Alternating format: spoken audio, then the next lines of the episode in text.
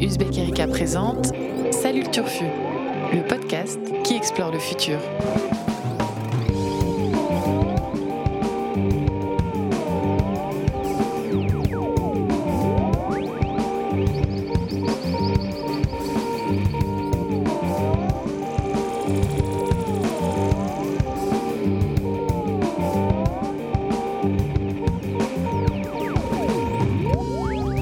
Salut à toutes, salut à tous et surtout, salut le Turfu. Bienvenue dans l'émission qui explore l'actualité du futur.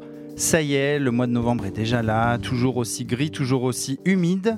Et un bon mois s'est déjà écoulé depuis la dernière fois qu'on a fait le point sur l'actu de notre drôle de monde, l'actu du futur évidemment.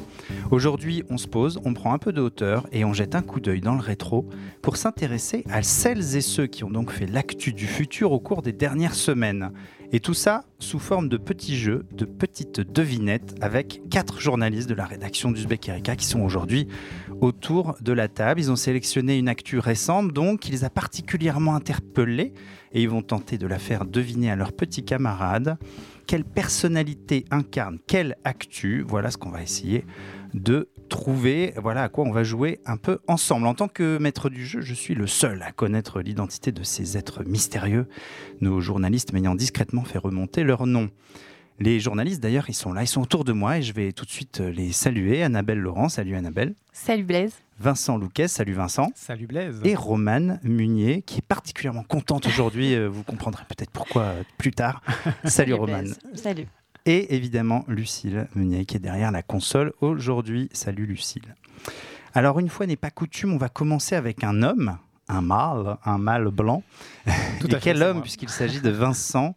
Vincent, je te passe euh, tout de suite, sans aucune transition, le coussin de la parole. Oui, mais pour suis-je que vraiment Vincent aujourd'hui? C'est c'est Ah. ça. Je ne suis plus Vincent. tu je t'es mis dans la peau d'un être mystère. Alors, quel être mystère? Qui Dis-nous tout. Attention, top. Alors, je suis né le 1er décembre 1949. J'ai donc 69 ans et je suis très riche, avec une fortune estimée à 2,7 milliards de dollars. Ma famille est d'origine espagnole et j'ai un oncle archevêque. J'ai aussi une, euh, une première carrière comme économiste, diplômé de Harvard. J'ai travaillé à la Banque mondiale notamment. Mais je, suis surtout, je me suis surtout enrichi dans le monde des affaires, notamment en lançant les cartes de crédit dans mon pays. Et j'ai aussi détenu une chaîne de télévision, un club de foot et une compagnie aérienne. Et je pilote mon propre hélicoptère. Et puis, c'est quand même balèze. En 2010, enfin, je deviens président de la République. Je suis ensuite battu en 2014 et je suis à nouveau élu en 2017. Premier président de droite depuis la fin de la dictature, je suis libéral Hmm. et conservateur, contre le mariage homosexuel, contre l'avortement. Je suis chilien. Je suis président du Chili. Je suis Sébastien Piñera. Et Il y a eu euh, beaucoup de, sourcils levés, beaucoup de, de- de curiosité Ouais. face à Et cet oui, oui. amoncellement d'informations Un incroyables. homme étonnant hein, qui, oui. qui sait faire beaucoup de choses. On connaît mieux son pays que sa biographie finalement. Voilà, donc on a appris beaucoup de choses sur Sébastien Piñera aujourd'hui. Pourquoi est-ce que je vous parle de cet individu? Parce que le Chili euh, traverse euh, évidemment une crise énorme en ce moment. Euh, le Chili euh, traverse une crise sociale depuis, euh, depuis la mi-octobre qui a fait voilà, beaucoup d'a- d'affrontements violents, euh, 20 morts et plus de 1300 blessés au Chili ces dernières semaines. Alors tout a commencé le 18 octobre avec euh, une annonce, celle de la hausse du prix du ticket de métro qui a été euh, euh, élevé euh, pour les heures de pointe d'environ 3%. Alors ça peut paraître peu, ça fait 1,04 euros le ticket, mais il faut savoir que le salaire médian au Chili est de 500 euros par mois, ce qui n'est pas beaucoup et pour un prix de ticket de métro qui est quasiment celui de la France, celui de Paris en tout cas. Hmm. Euh, et donc cette annonce a provoqué des émeutes, euh, des stations de métro, des entreprises en centre-ville ont été incendiées, des barricades ont été levées. Et dès le lendemain, le 19 octobre, la hausse euh, du, du prix a été suspendue par Sébastien Piñera, qui a décrété dans le même temps l'état d'urgence et a déployé des militaires, des milliers de militaires dans les rues, ce qui n'avait jamais été vu au Chili depuis la fin de la dictature de, Pinochet. Donc ça a suscité beaucoup d'émotions. Les manifestations ont quand même continué dans plusieurs villes du pays. Et le 25 octobre dernier, une grève générale a été décrétée avec 1,2 million de gens qui sont allés dans la rue. Sachant que c'est un pays de 18 millions d'habitants. Donc c'était des manifestations assez énormes. Avec des vidéos incroyables qu'on a vues aériennes de, rues bondées. on a l'impression que c'était le Chili avait gagné la Coupe du Monde. C'est ça, en plus, en plus violent, C'était moins festif et plus violent. Mm. Beaucoup de violence, d'incendies, de, de, de, barricades. alors pourquoi il y a eu toutes ces manifestations? Je disais, l'élément déclencheur, c'était la hausse du prix du ticket de métro. Plus généralement, c'est une, euh, une, crise sociale contre la vie chère et surtout contre les inégalités. Euh, parce que le Chili a longtemps été vu comme une espèce d'oasis en Amérique du Sud, comme le pays modèle, avec une forte croissance euh, et un recul du taux de, pauvreté dans le pays, mais les revenus sont ultra concentrés. Il faut savoir qu'un tiers de revenus va aux 1% les plus riches au Chili et qu'au total, un quart du PIB appartient à ces 1%. Donc c'est vraiment ce que, hmm. ce, que dénoncent les manifestants. Euh, alors donc Sébastien Pignara, en réaction, a apporté plusieurs réponses en, urgence. Il a renvoyé un tiers de ses ministres les plus décriés. Euh, il a rappelé les militaires. Il a annoncé quelques mesures sociales, une hausse des retraites minimum, un gel des tarifs de l'électricité. Et il a fini par s'excuser lui-même en personne, en disant nous avons été capables, nous n'avons pas été capables de reconnaître l'ampleur de cette situation d'inégalité et d'abus. Je vous demande pardon pour ce manque de vision. Euh, mais ça n'a pas suffi. Sébastien Pignera, euh, milliardaire euh, président, continue d'être contesté. Les manifestants, pour certains, appellent sa démission. Et puis les, les, vieux, les émeutes qui continuent ont aussi une autre conséquence. Sébastien Pignera a annulé l'organisation de la COP25 au eh Chili, qui devait se tenir du 2 au 13 décembre, qui est un peu une COP maudite, hein, parce que c'est d'abord le Brésil qui devait l'organiser en 2018. Enfin, à, à l'époque, en 2018, elle a été euh, annulé par le président euh, Bolsonaro, lui-même très euh, climato-sceptique. Pas très cop. Pas très cop compatible. Plutôt bad cop. Exactement. Mmh, que good cop. Et donc l'Espagne a aujourd'hui annoncé il y a quelques jours qu'elle reprenait le flambeau, qu'elle organisera en urgence cette COP 25 euh, dans un contexte d'urgence climatique, évidemment. Ça augure de grands engagements et de grandes décisions pendant cette future COP. qui est un peu une COP de transition, là, mais qui s'annonce pas, pas, très, pas, très, euh, pas très bien, effectivement. Ouais. Alors pourquoi je vous raconte tout ça? Parce que c'est un peu une actualité du, futur qui, dit beaucoup de choses. D'abord parce qu'elle s'inscrit dans un contexte de, violence euh, et de crise sociale générale au-delà du Chili. En, dans toute l'Amérique du Sud, il y a beaucoup de, en ce moment de de, crises qui éclatent un peu partout. En Équateur, euh, il y a eu des, manifestations très violentes qui ont fait 5 morts et plus de 120 blessés aussi début octobre. Là aussi, à cause d'une hausse de tarifs, un doublement prévu du prix des carburants à cause d'une fin annoncée des subventions euh, étatiques à, ces carburants qui là aussi euh, ont été annulés. Le gouvernement a fait marche arrière. En Argentine, il y a une crise économique majeure qui a provoqué aussi beaucoup de manifestations devant le Parlement avec une explosion de la pauvreté. Au Pérou aussi, une crise politique avec un affrontement entre le Parlement et le président. Le Parlement qui a finalement été dissous. Euh, en Bolivie, il y a aussi eu deux morts lors de manifestations à la suite de la réélection controversée d'Evo Morales. Là, la crise est plus euh, politique vraiment qu'économique. et puis évidemment, il y a le Venezuela, qui est en crise depuis euh, plus d'un an. Plusieurs années. même depuis 2015, quand mm. mais avec une crise politique qui s'y est ajoutée l'an dernier.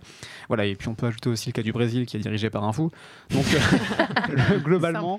un mec qui préfère aller chez le coiffeur qu'honorer ses rendez-vous avec notre ministre de, des Affaires étrangères. Entre autres, et comme je disais, qui a aussi boycotter, enfin annuler l'organisation de la COP25, euh, entre autres euh, entre autres folies. Euh, donc voilà, il y a une espèce d'ambiance générale en Amérique du Sud de, crise sociale, avec beaucoup de, contextes particuliers à chaque pays et de, causes locales, mais malgré tout, beaucoup d'analystes euh, euh, pointent des éléments communs, notamment ces inégalités qui explosent un peu comme dans beaucoup d'endroits du monde, et la corruption. Hmm. inégalité, austérité et corruption, c'est un peu les, les, thèmes qui reviennent souvent dans ces pays.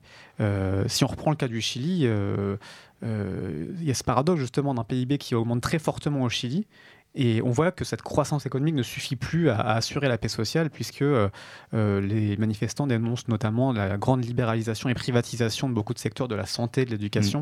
Mm. Euh, on dit souvent que le Chili était un petit peu un, modèle d'expérimentation dans lequel a travaillé Milton Friedman, l'économiste libéral américain, dans les années 70, aux côtés du dictateur Pinochet, pour mettre en place tout un tas de mesures de libéralisation de l'économie. donc ce contexte d'explosion sociale et d'explosion des inégalités, n'est pas forcément, d'ailleurs, si on, si on veut aller plus loin, euh, étranger à cette, symboliquement à cette annulation de la COP25, euh, puisque si on suit la grille de lecture de Vandana Shiva, qu'on a interviewé sur notre site euh, il n'y a, pas longtemps, l'activiste indienne, voilà, indienne très engagée notamment sur le, combat pour des semences libres. C'est ça, voilà, dans l'agriculture biologique. Euh, elle nous a dit il y a quelques jours sur, notre euh, site, euh, elle faisait la promo de son bouquin donc sur les 1%, et elle dénonce ces 1% les plus riches qui, partout selon elle dans le monde, corrompent les démocraties, privatisent le vivant, donc puisque c'est son combat, et empêchent de régler la, crise climatique. C'est un peu le discours que nous tenait aussi Joseph Stiglitz, qu'on a interrogé lui il y a deux mois auparavant, qui dénonce aussi de la même façon, et ce ne sont pas les seuls, hein, comme beaucoup de gens, ces inégalités croissantes et cette espèce de, de corruption qui s'installe, ces, ces présidents milliardaires qui sont de plus en plus nombreux, et cette espèce d'élite de- des 1% multi... euh, transnationale euh, qui s'avère être une espèce de, de cristallisation autour de cette élite, euh, Mm. des crises sociales et des enjeux aussi euh, euh, écologiques. Donc on a voilà cette espèce de, de mouvement qui est à la fois tragique pour le Chili, mais qui symbolise aussi beaucoup de choses dans le- les dérives actuelles euh, du monde, du monde économique. C'était. Euh, euh, ouais. Ouais, juste pour conclure, dernier il y a un ouais. dernier petit mot. Il y a aussi l'angle collapsologique qui est intéressant et qu'on peut évoquer parce qu'évidemment, nos amis collapsologues euh, sont très branchés sur ces sujets. On voit comment une crise euh, énergétique et des pénuries, euh, notamment sur les carburants, euh, si on reprend le cas de l'Équateur, ou sur les transports de façon générale, comment tout ça peut éclater en crise extrêmement violente si on ne prépare pas à l'avance plus de résilience vis-à-vis de, ces, hum, de la répartition de ces richesses et de la gestion de, ces,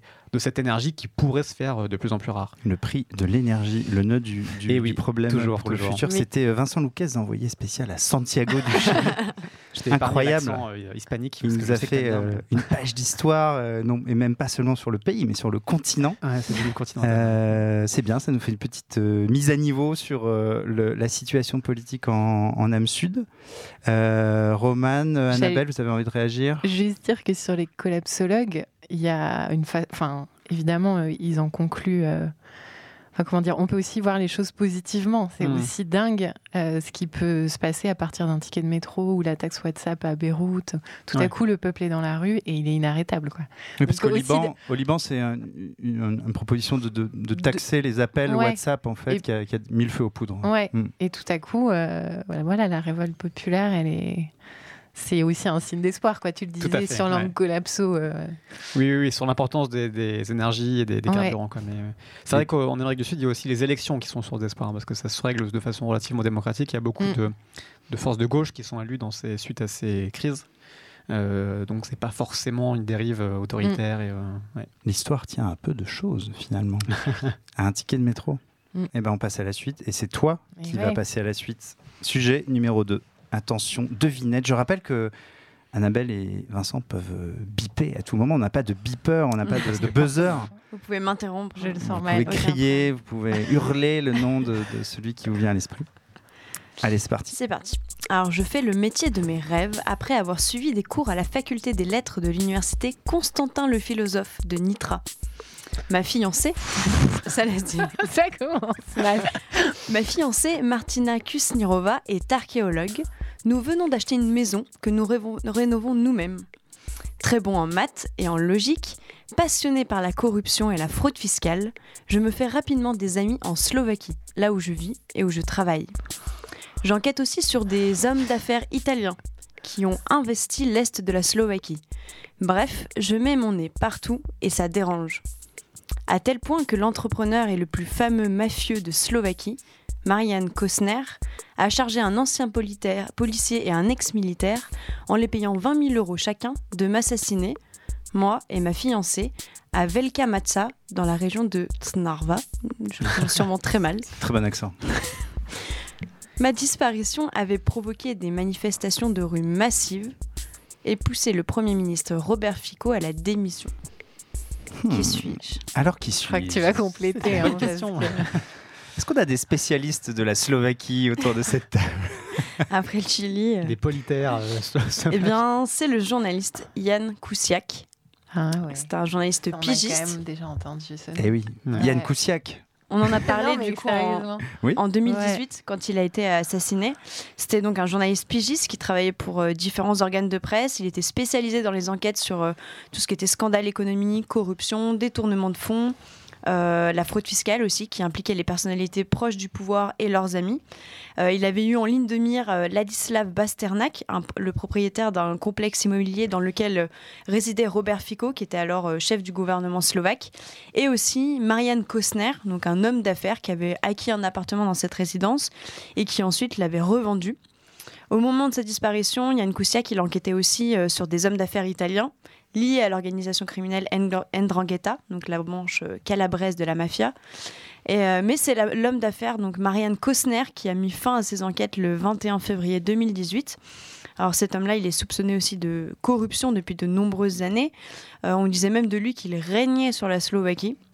Alors s'il a choisi de faire assassiner euh, ce journaliste, c'était parce que, donc euh, là c'est une citation euh, extraite euh, d'une des conversations qu'ils ont retrouvées dans son téléphone lors, des, lors du procès, il était impossible de le faire chanter.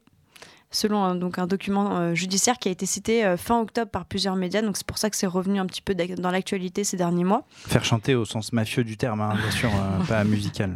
Voilà, tout à fait. Et en assassinant du coup Yann Kousiak et sa femme, alors sa femme c'était pas prévu, mais euh, il paraît que les, les deux commanditaires ont demandé un peu plus d'argent pour en avoir tué une de plus, ce qui est un peu un détail bien, bien glauque. Euh, bah, en fait, en faisant cet assassinat, ils se doutaient pas que ça allait déclencher les plus grandes manifestations de l'histoire en Slovaquie euh, depuis qu'elle est démocra- démocratique. Et ça a conduit aussi à la démission du Premier ministre, du chef de la police et du ministre de l'Intérieur, car ils étaient tous accusés par les manifestants d'avoir laissé commettre cet assassinat. Hmm. Donc euh, Marianne Cosner, il est emprisonné depuis octobre 2018, il attend toujours son procès pour meurtre. Mais en attendant, euh, la Slovaquie, elle est en ébullition. euh, elle découvre sans cesse de nouvelles révélations concernant la corruption, notamment des magistrats. Alors, euh, ça a été qualifié du plus gros échec du système judiciaire par la nouvelle présidente qui s'appelle Zuzana Kaputova. Et qui Oui, a on été en avait élue, parlé euh, en mars. euh, derrière ce micro il y a quelques mois. Elle a été élue en mars, absolument. Et elle avait été élue parce qu'elle promettait justement de nettoyer l'État slovaque de la corruption. Et euh, c'est une ancienne activiste en fait anti-corruption, donc elle sait très bien de quoi elle parle. Elle a même eu d'ailleurs affaire à Marianne Cosner, donc le commanditaire de cet assassinat, et euh, à tous les magistrats qu'il a corrompus euh, dans le passé.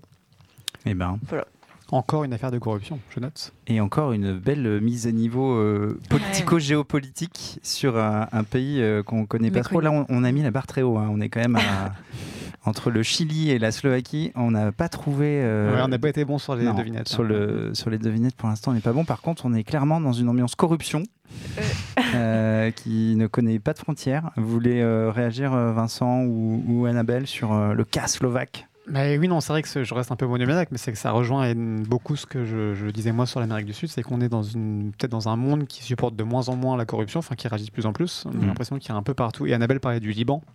Il y a aussi ce ras-le-bol au Liban en ce moment. euh, et puis on pourrait parler, enfin même de la crise en Algérie, enfin de, de beaucoup de pays où on a une impression comme ça de et puis Hong Kong évidemment, enfin Mhm. une révolte populaire euh, globale, effectivement qu'on peut voir de façon assez optimiste en fait, en se disant que les peuples se réveillent un peu partout sans trop savoir où ça va aller. Mais euh, ouais, peut-être que tout ça est lié à une plus grande transparence, à beaucoup, enfin à d'autres façons Mais de là, en plus, ce qui est dramatique, c'est que c'est. Il fait partie, en fait, ce journaliste de la première génération des journalistes indépendants en Slovaquie qui se permettaient, du coup, de couvrir et de faire de l'enquête sur ces problèmes de corruption. Et, euh, et ça a mis un coup, en fait, à tous ces jeunes journalistes qui, qui étaient partis avec plein d'ambition et qui travaillent encore actuellement sur ces sujets-là et qui ont du mal à, à faire respecter la liberté de la presse euh, en. Slovaquie. Oui, on ne sait pas Mm. trop comment ça va se Mm. terminer encore Ouais. euh, en Slovaquie. Quoi. Ouais, Le dossier est encore, euh, encore ouvert.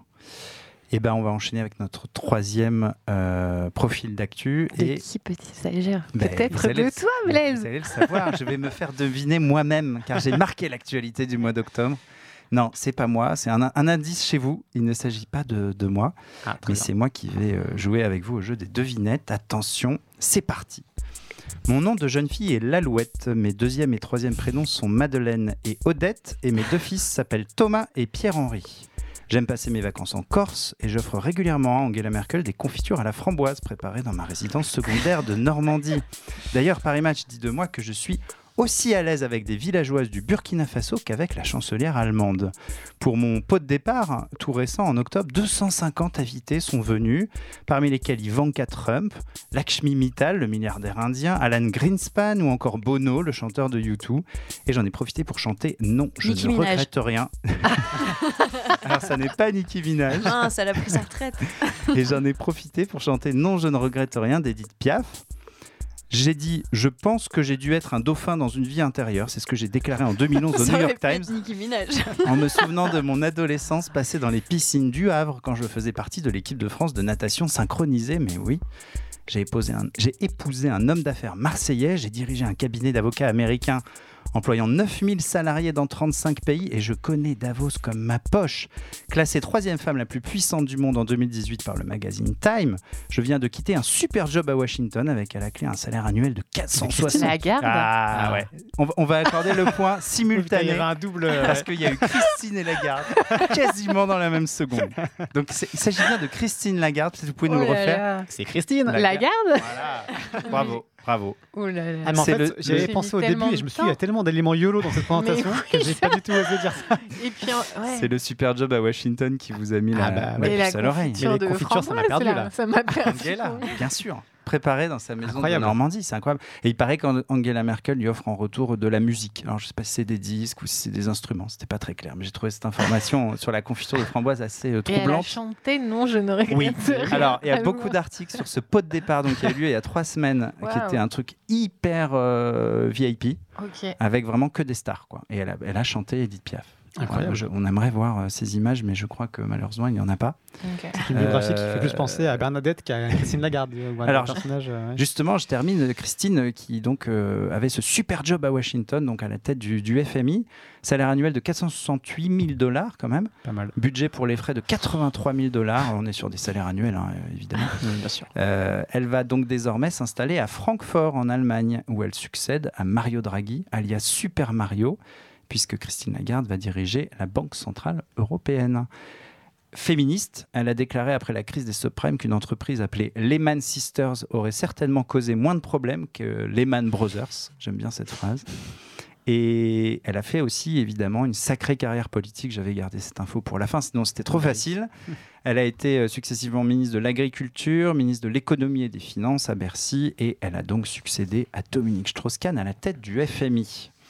Et donc, le 1er novembre, il y a 4 jours, Christine Lagarde est devenue la première femme à prendre la tête de la Banque Centrale Européenne. Elle était déjà devenue la première femme à la tête du FMI, donc euh, c'est quand même pas euh, anodin. Elle était euh, ces derniers mois à la tête de l'institution, donc malgré les, critiques sur sa gestion de la crise grecque, euh, le, FMI avait une, politique très très euh, rigoureuse. On s'en souvient de cet épisode de la crise économique grecque. Malgré aussi une certaine complaisance avec euh, les positions économiques des États-Unis, ça, lui a été beaucoup reproché. Son bilan est plutôt positif. Elle a réformé la gouvernance de l'institution pour accorder plus de poids aux pays émergents. Elle a fait entrer le, yuan, hein, la monnaie euh, chinoise, parmi les monnaies de référence euh, du FMI. Christine Lagarde a aussi élargi le champ de travail de l'institution aux questions d'inégalité et de changement climatique qui n'étaient pas vraiment des sujets côté FMI avant qu'elle arrive.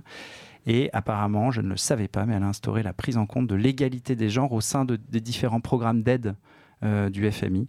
Donc, euh, féminisme à l'échelle euh, méga VIP, méga top institution économique mondiale, mais les choses bougent aussi là-haut du côté du FMI. En 2016, euh, elle avait été jugée coupable par la Cour de justice de la République, on s'en souvient peut-être, mais dispensée de peine. La Cour avait considéré qu'elle avait agi avec négligence en autorisant en 2007 une procédure arbitrale avec Bernard Tapie pour solder son litige avec le Crédit Lyonnais. Et l'arbitrage avait attribué plus de 400 millions d'euros euh, d'argent public à l'homme d'affaires. C'était pas, pas rien, mais donc elle avait été euh, jugée euh, négligente, mais pas de prison.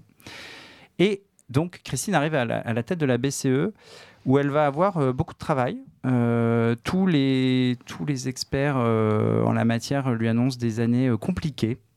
Euh, car euh, il va falloir faire face à la prochaine récession, euh, dont on sait qu'elle est imminente, Euh, enfin dont on sait, dont, on, On tout, suppose. dont tout laisse à penser qu'elle est imminente, euh, puisque le ralentissement, Ou le en ralent- cours. ou en cours, déjà en cours, euh, puisque le, le ralentissement économique mondial se profile. La BCE est profondément divisée euh, entre des pays du nord de la zone euro dont l'épargne est pénalisée par des taux d'intérêt très bas et des pays du sud qui seraient aujourd'hui dans l'incapacité de refinancer leurs dettes sans des taux aussi bas justement. Donc il y a un vrai gap entre, entre deux familles de, de pays.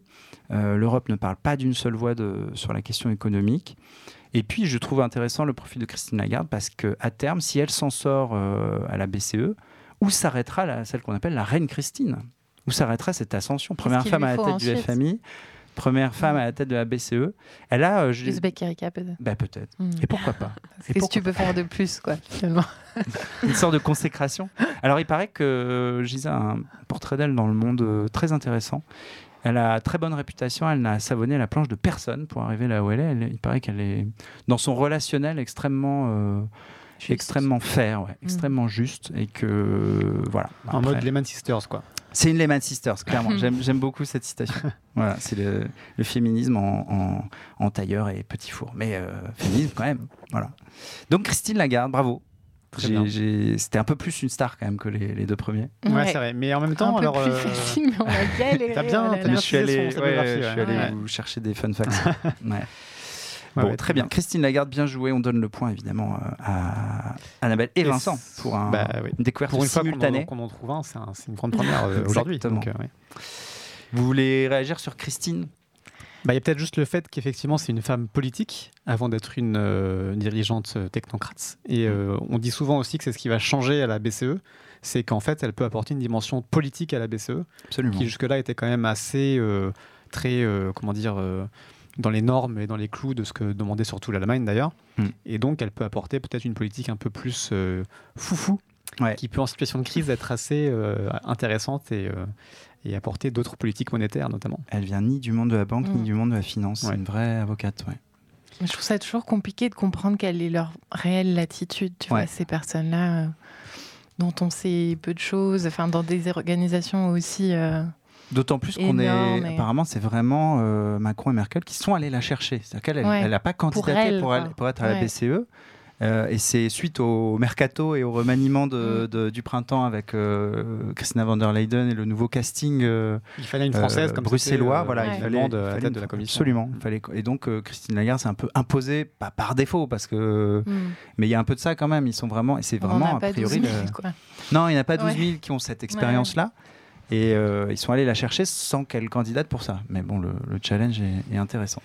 Voilà. Mais c'est vrai qu'après, c'est sur la, oui, les, les- les normes de, cré- de création monétaire Mm. et de, de choses qu'elle peut faire de façon un peu plus euh, euh, hors des clous, quoi. Ouais. Qui peut être intéressant. On va voir. Ouais. On va voir Christine. Bon courage, Christine. D'ailleurs, on te souhaite euh, euh, tout le bonheur Christine du monde. Euh, dernier chapitre de ce podcast euh, spécial euh, Actualité du futur avec toi, Annabelle. Je te laisse la main pour notre dernière personnalité mystère. C'est parti. Né le 7 janvier 1985 à Stevenage dans le Hertfordshire en Angleterre. Je suis l'un des plus proches amis de Rowan Atkinson, créateur et interprète du personnage de Mr Bean, avec lequel je partage une même passion pour la vitesse. Je débute le karting à l'âge de 8 ans et mon coup de volant inimitable est déjà là. À 9 ans, je remporte mon premier championnat national, puis le 2 novembre Hamilton 2008, Les Hamilton. Ouais. Bravo Vincent. Ah, putain. Le, le, le, fa- enfin, le, J'ai le copain besoin de son prénom. Mr. Bean, quoi. Bah, Ouais. Lewis. Lewis Hamilton. Euh, alors pour ceux qui le connaissent aussi mal que moi, je continue. Donc euh, le 2 novembre 2008, je deviens le plus jeune champion du monde de l'histoire de ma discipline, discipline sur bitume, dans laquelle je réapparais au sommet du podium en 2014, 2015, 2017, 2018.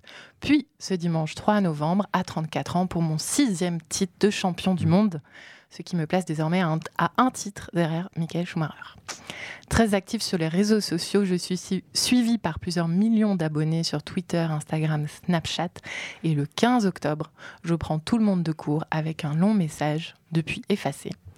Et c'est pour ce message que je vous parle de lui, parce que là, vous vous dites, euh, super, ce sixième titre de Formule 1, mais bon, so what? m'étonnait de te voir sur ce terrain-là. mais- Le 15 octobre, j'écris. J'ai envie de tout abandonner. J'ai mis 32 ans à comprendre l'impact que j'ai sur le monde.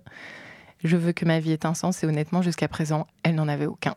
Je vous appelle à faire des recherches, à trouver en vous la compassion pour reconnaître ce à quoi vous contribuez via votre alimentation, ce qui permet à l'industrie de la viande et à l'industrie laitière de prospérer et donc à la déforestation et la cruauté envers les animaux de prospérer, tandis que nos océans et notre climat se dégradent chaque jour. Devenez vegan, c'est la seule façon de sauver réellement la planète aujourd'hui. Sur ce, il annonce euh, avoir vendu son jet, ouvert à Londres un restaurant vegan qui s'appelle Neat Burger, où la viande est proscrite. Et euh, il efface son message. Et euh, il y a plein de réactions. euh, Il a effacé son message. et il a effacé son message. Incroyable. Donc c'était une story sur Instagram où il y avait vraiment. Enfin là, je vous en ai lu qu'une partie, donc un très très long message.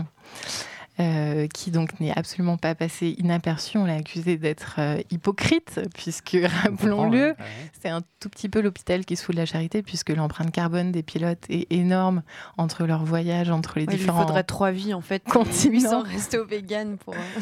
Et les transports logistiques à coups de camions. Mais ça m'a interpellée.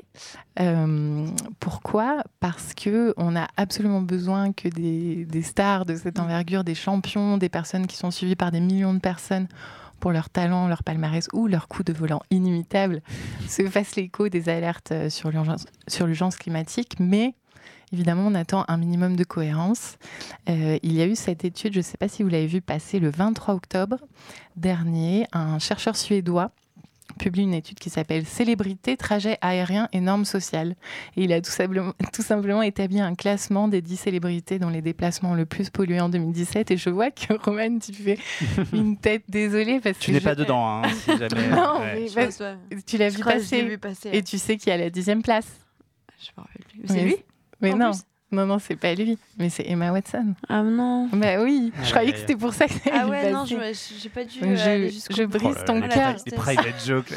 bah, pas private joke, tout le monde sait que Roman est fan Watson. C'est pour son combat pour les femmes qu'elle a dû se déplacer beaucoup.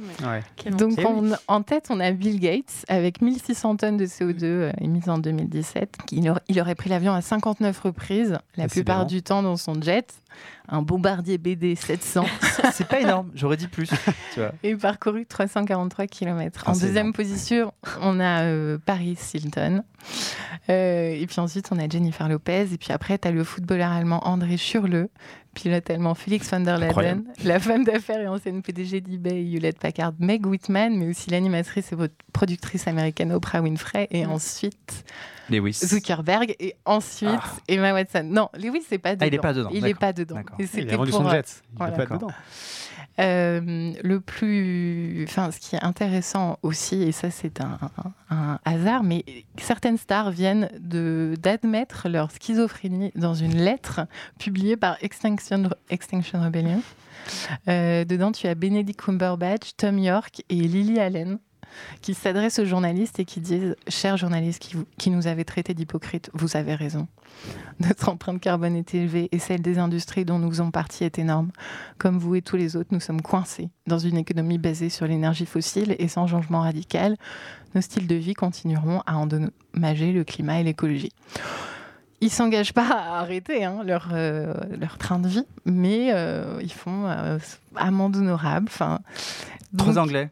Ouais. Ah. oui, mais je pense que ça devait être.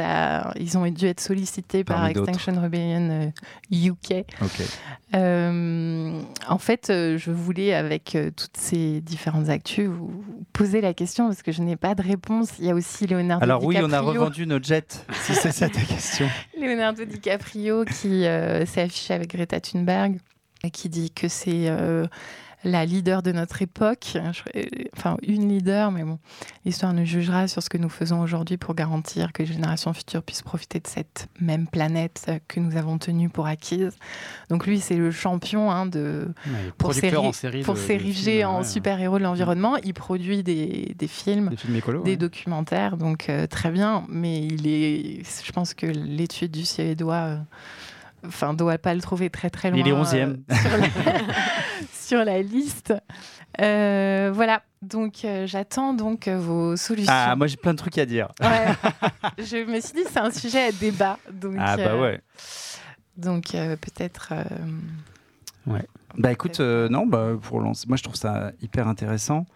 Je trouve toujours bizarre ce, ce procès en pureté ce shaming. Euh, ouais, c'est pas mon ambiance le shaming, de toute façon, hein, toi-même tu sais. Mais euh, je, je, trouve que on sous-estime la capacité, tu as, écrit dessus d'ailleurs pour Uzbek Erika euh, plusieurs articles sur le sujet, la capacité des, de certaines personnalités euh, qui sont des, rôles modèles, voilà, à incarner le mm. changement et donc à faire un effet boule de neige. C'est un peu une euh, théorie du ruissellement euh, pour le meilleur et celle-là, je pense qu'elle marche. C'est celle de, l'imitation sociale. Elle n'est pas aussi scientifique, mais ça joue. Et donc, si on commence à se tirer dans les pattes sur savoir est-ce qu'il est assez pur ou est-ce que la moindre de ses actions est immédiatement moquée parce que c'est il est dans le camp des méchants, je pense qu'on va pas y arriver quoi. Donc, je trouve je trouve étrange euh, d'avoir supprimé, d'être revenu sur ça s'il l'a vraiment fait. Enfin, si le type a vendu son jet et ouvert un restaurant vegan, on va quand même pas trouver ça mal, quoi. Enfin, je trouve ça étrange comme euh, mécanisme. Et puis, euh, et puis, je pense qu'il faut prendre tout ce qu'on peut prendre. En fait, l'argument, c'est pas tellement l'histoire nous jugera. Je pense qu'il faut juste que tout le monde se bouge, quel que soit son niveau socio-économique.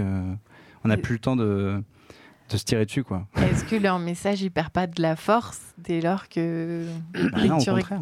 Bah oui, dès lors que tu vois qu'ils incarnent pas du tout les valeurs qu'ils défendent quoi. En Mais fait, qui, qu'ils- qui incarne? Qui a- Non Tu mais vois, c'est marrant ça. Greta, Ouais. Greta incarne justement. Mais- C'est- marrant, il y avait ce, ce truc assez Mm. euh, triste dans le. Justement, enfin, euh, elle riait jaune en disant bah, j'ai pris le bateau pour aller en Amérique et maintenant, est-ce que vous avez un bateau s'il vous plaît? Il faut que j'aille en Espagne pour la COP25 qui est de l'autre côté. J'avais pas anticipé ça et elle veut ne, ne pas prendre l'avion pour y aller. Ouais. Mais effectivement, enfin, moi j'avais, euh, avec le même argument que toi, Blaise, j'arrivais à la conclusion différente c'est qu'effectivement, c'est très important d'un point de vue d'imitation sociale que les, ces influenceurs puissent influencer cette révolution culturelle dont on a besoin. Mm. Mais en même temps, euh, c'est pas crédible s'ils si, si, s'ils font pas ce qu'ils disent.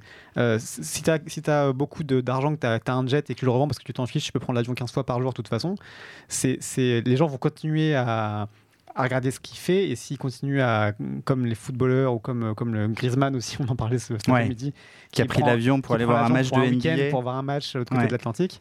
Et en fait, c'est important, je pense, d'être euh, d'être dur ou d'être en tout cas euh, euh, rigoureux avec eux, parce qu'effectivement, ils ont une influence énorme et que si ils font pas ce qu'ils disent, bah, personne ne le fera jamais, quoi. Hmm.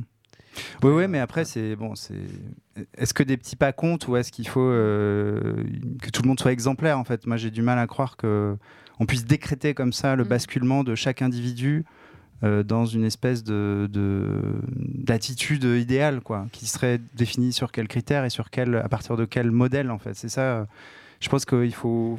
C'est un débat plus large, hein, qui est celui Ouais, de, de- de- de la liberté après, mais. euh, je pense que c'est, faut prendre ce qui est bon à prendre pour des gens qui juste, enfin, il y a encore deux ans ou trois ans, il aurait jamais fait ça en fait.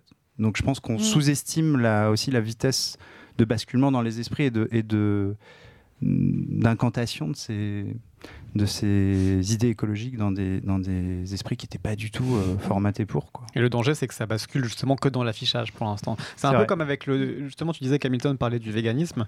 On n'a jamais autant parlé de végétarien, de véganisme, et on n'a jamais autant mangé de viande en France. La consommation de viande augmente. Ouais. Donc en fait, le- le- c'est un peu dangereux de peut-être d'insister sur le fait que c'est super enthousiasmant, le message progresse. Mm. En fait, ça n'empêche pas qu'on mange de plus en plus de viande, qu'on achète des SUV de plus en plus et qu'on pollue de plus en plus. Je veux dire, on est tellement baigné dans une ambiance euh, écologique depuis des années, et malgré tout, les gens continuent de polluer de plus en plus. Donc en fait, il y a quelque chose qui doit dépasser le simple, le simple discours. Ouais. Et c'est pour ça qu'il faut être exigeant, je pense, avec les actes. Si on commence juste à applaudir parce que tout le monde a des beaux discours sur Twitter, euh, ça fait qu'on continue d'aller dans le mur, quoi. Et ça pose la question de la responsabilité collective et pas seulement individuelle, Eh oui. qui est aussi un des grands débats de l'écologie et de son efficacité à l'échelle mondiale. Roman, tu voulais réagir? Ouais, euh, un exemple un peu plus rigolo. En Angleterre, euh, ils avaient accusé Meghan Markle d'être beaucoup plus euh, polluante que, euh, que Kate Middleton, parce que c'était le gros débat. Euh, Oui, mais Ah, elle porte en fait- des Véjas. c'est pas faux. Mais euh, en fait, euh, en Angleterre, ils, ils surveillent beaucoup les dépenses de la famille royale et c'est passé aussi. euh, ils ont passé au crible aussi les déplacements, notamment pour savoir si tous les déplacements euh, euh, diplomatiques et autres euh, étaient euh, plus ou moins écolos Hmm. ou autres. Et en fait, ils se sont rendus compte que euh, Kate Middleton, par exemple, a refusé de prendre l'avion pour aller jusqu'en Écosse pour aller dans son château avec ses enfants. Elle avait pris le train comme n'importe quel Britannique, ce qui n'était jamais arrivé en fait euh, pour la famille royale. Et euh, Meghan Markle, par contre, avait pris euh, une raclée dans la presse parce qu'elle avait pris je sais plus combien de fois son jet privé pour aller bah, en Afrique du Sud quand il s'était déplacé euh, Mm. et dans d'autres euh, d'autres endroits où elle devait en fait euh, faire acte de présence pour une journée et, et revenir quoi. Et, et ça pose pas mal la question aussi parce que c'est des personnes qui en fait doivent s'afficher tel jour en Espagne, tel jour en Italie, en revenir en Angleterre pour une soirée, un gala, repartir à New York. Est-ce qu'il y a vraiment une solution pour ces gens-là Les euh, voilà. Tu poses la question de la royauté. Est-ce que la royauté a un sens en 2020 Et je, je- je pense que c'est un super sujet, mais euh, qu'on pourra d'ailleurs peut-être traiter sur le futur de la, de la royauté euh, britannique. Ouais. Euh, mais Ça- ouais, vas-y Non, mais Annabelle. je trouve ouais. que ça pose la question de ces stars qui sont stars parce que leur euh, activité est juste internationale. Qu'est-ce que tu fais si tu es chanteur Mm. Ouais, et et que tu tu chantes. Rihanna et euh, tout à coup t'arrêtes les, les tournées? C'est Donc ça. La soit, limite, soit que les dans gens le qui en ont besoin qui le font, tu vois. euh, soit dans le ouais. domaine du divertissement, du Mm. sport, et puis après, tu as vraiment ceux qui alertent sur le... dont On a besoin que qui... ceux qui alertent sur le changement climatique, que ce soit les chercheurs ou, Mm. ou des stars, on a besoin qu'ils se déplacent. Et... Pour prêcher la bonne parole. Ouais, est-ce qu'on Ouais. arrête, est qu'on arrête ça du coup? Ouais, non, mais c'est pour ça que je trouve toujours ça ridicule quand on dit Ah oui, mais euh, Yann Arthus Bertrand, il a fait un documentaire, ah bah bravo l'impact carbone. C'est totalement ridicule parce Ouais. qu'individuellement, ton Ah oui. impact ne compte pas. Ce qui compte, c'est la dynamique collective. Mm. Et effectivement, s'il y a que les gens qui avaient un message euh, intéressant qui continuent à se déplacer, euh, le problème serait déjà réglé. Mm. On, on peut Oui, tout à fait tu considérer. fais Ouais, après, comment Ouais. tu choisis? Est-ce Ouais. que C'est- Britney Spears, ça vaut mieux que. il a, Bah, plus, tu- choisis- avec son DVD de Home, euh, Oui. qui pour le coup Ouais. a été acheté partout. euh, Mais tu, tu choisis le, c'est un critère qui est culturel. C'est pour ça que c'est une Mm. bataille qui est culturelle. Tu dois définir culturellement ce qui est, ce qui a la, ce qui en vaut la peine et ce qui en vaut pas la peine. Tu peux considérer qu'aller faire ton shopping à New York un week-end, ça n'en vaut pas la peine, et que euh, parce que c'est ton métier et que tu en vis en tant que chanteuse, bah ça en vaut la peine. Ouais. Mm. C'est, c'est, euh, c'est pour ça que De toute façon, tous ceux qui sont dans la top list, ils pourraient te sortir ces arguments-là. Ils y vont parce Non, mais vont chacun- défendre une cause, ils Chacun vont, peut c'est leur métier. mais après, c'est, Mm. c'est la société de définir Ouais. ensemble ce que culturellement tu acceptes ou pas. D'un point de vue éthique, tu peux considérer que c'est honteux, c'est scandaleux d'aller pour voir un match de Ah oui. baseball ou pour faire du shopping à New York un week-end. Surtout qu'il risque de se blesser, euh, Griezmann. Il est En plus, vraiment bête. c'est surtout ça qui est scandaleux. Bah, bien sûr. Moi, je suis le FC Barcelone, je suis pas content. Eh bien, c'est très bien. C'est le café du commerce, mais euh, version euh, écolo et, people un- peu bon sujet avec ce débat. dernier euh, chapitre.